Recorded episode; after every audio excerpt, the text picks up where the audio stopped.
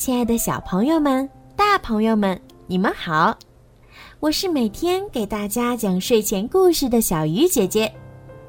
今天，小鱼姐姐又带来了什么样好听的故事呢？期待吗？那就一起来收听吧。小镇上有一只霸王龙。霸王龙是一种巨大的肉食性恐龙，它生活在大约七千万年前，比人类出现要早数千万年。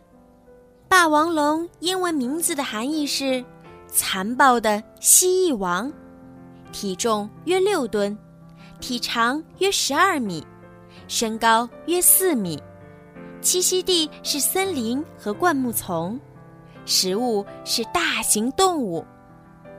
具有重大意义的霸王龙化石的发现地点和时间。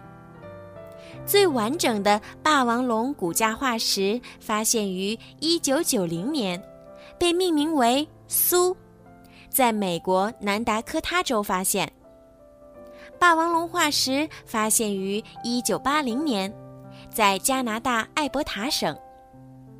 绰号为史考特的霸王龙骨架化石发现于1997年，在加拿大萨斯克彻温省。霸王龙的部分头骨化石发现于1902年，在美国蒙大拿州。霸王龙足印化石发现于1983年，在美国新墨西哥州。霸王龙牙齿化石发现于1874年，在美国科罗拉多州。1990年首次发现霸王龙颅骨碎片，在美国怀俄明州。想象一下，如果霸王龙生活在现在，它会如何应付现代生活呢？如果把霸王龙当成宠物养，会怎么样？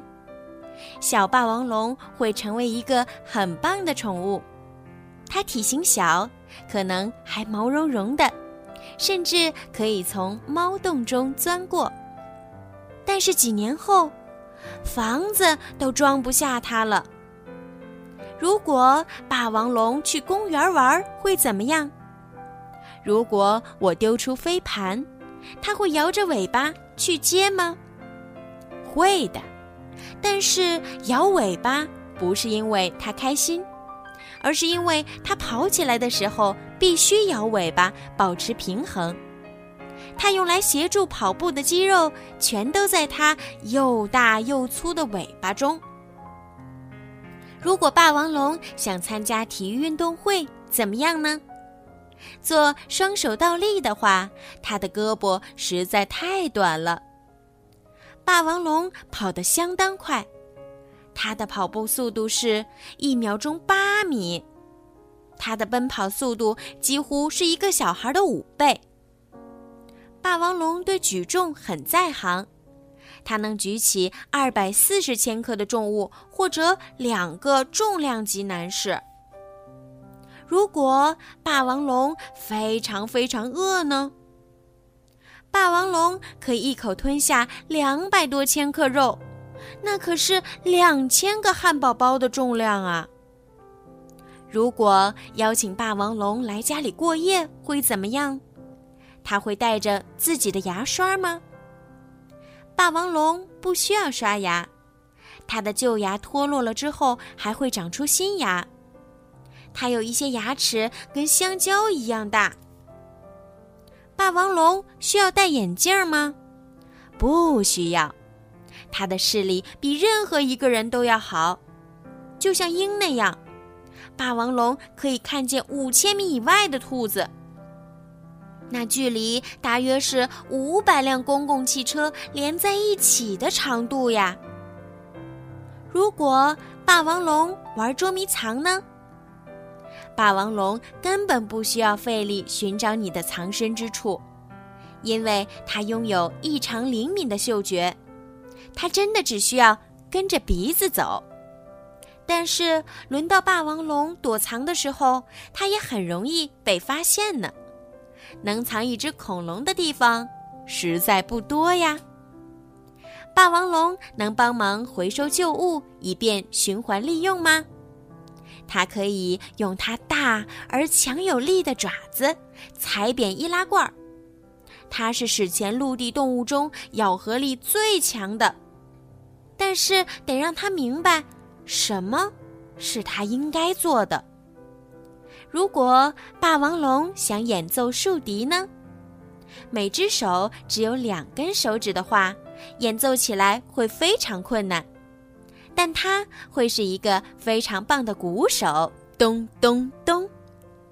霸王龙的骨骼结构，我们了解的所有关于霸王龙的知识都来自霸王龙化石。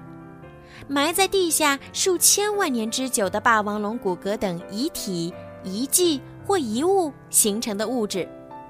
粗壮的尾巴，骨盆，庞大的身体，强壮的后腿，爪子，大眼睛，长牙，大而有力的膈，短小的前肢。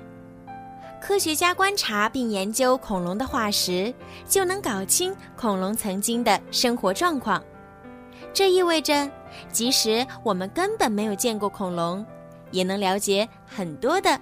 恐龙知识，好啦，小朋友们，今天的故事就听到这儿了。不知道你们喜不喜欢今天的故事呢？小鱼姐姐呀，会在以后的每一天都给你们带来更多好听的故事。对了，小鱼姐姐的故事马上就要更新到第一千期了，真是个值得庆祝的日子呢。所以现在呀，小鱼姐姐想要征集小朋友们的声音。如果你们也想自己的声音出现在小鱼姐姐的节目当中呢，让爸爸妈妈关注小鱼姐姐的微信公众号“儿童睡前精选故事”，然后在后台用语音发送“小鱼姐姐讲故事”，啊，还有其他的想说的也可以自己发挥，到时候也许你的声音就会出现在小鱼姐姐讲故事的节目当中啦。小朋友们积极参与哦！好了，孩子们，晚安。